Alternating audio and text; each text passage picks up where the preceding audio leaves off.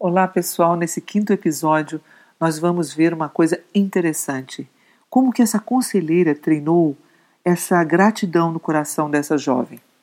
Ela leu para ela e junto com ela o capítulo 5 de Efésios e assim eu vou ler para vocês. Olha só que interessante. Portanto, sejam imitadores de Deus como filhos amados e vivam em amor, como também Cristo nos amou e se entregou por nós como oferta e sacrifício de aroma agradável a Deus.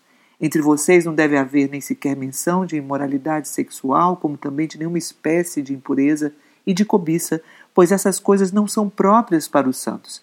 Não haja obscenidade, nem conversas tolas, nem gracejos imorais, que são inconvenientes, mas ao invés disso, ações de graças.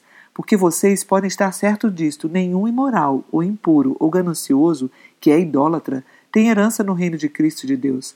Ninguém os engane com palavras tolas, pois é por causa dessas coisas que a ira de Deus vem sobre os que vivem na desobediência. Portanto, não participem com eles dessas coisas, porque outrora vocês eram trevas, mas agora são luz no Senhor. Vivam como filhos na luz, pois o fruto da luz consiste em toda bondade, justiça e verdade, e aprenda a discernir o que é agradável ao Senhor.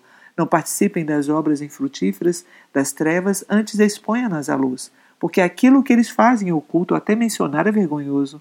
Mas tudo que é exposto pela luz torna-se visível, pois a luz torna visíveis todas as coisas. Por isso é que foi dito: Desperta, ó tu que dormes, levanta-te dentre os mortos, e Cristo resplandecerá sobre ti.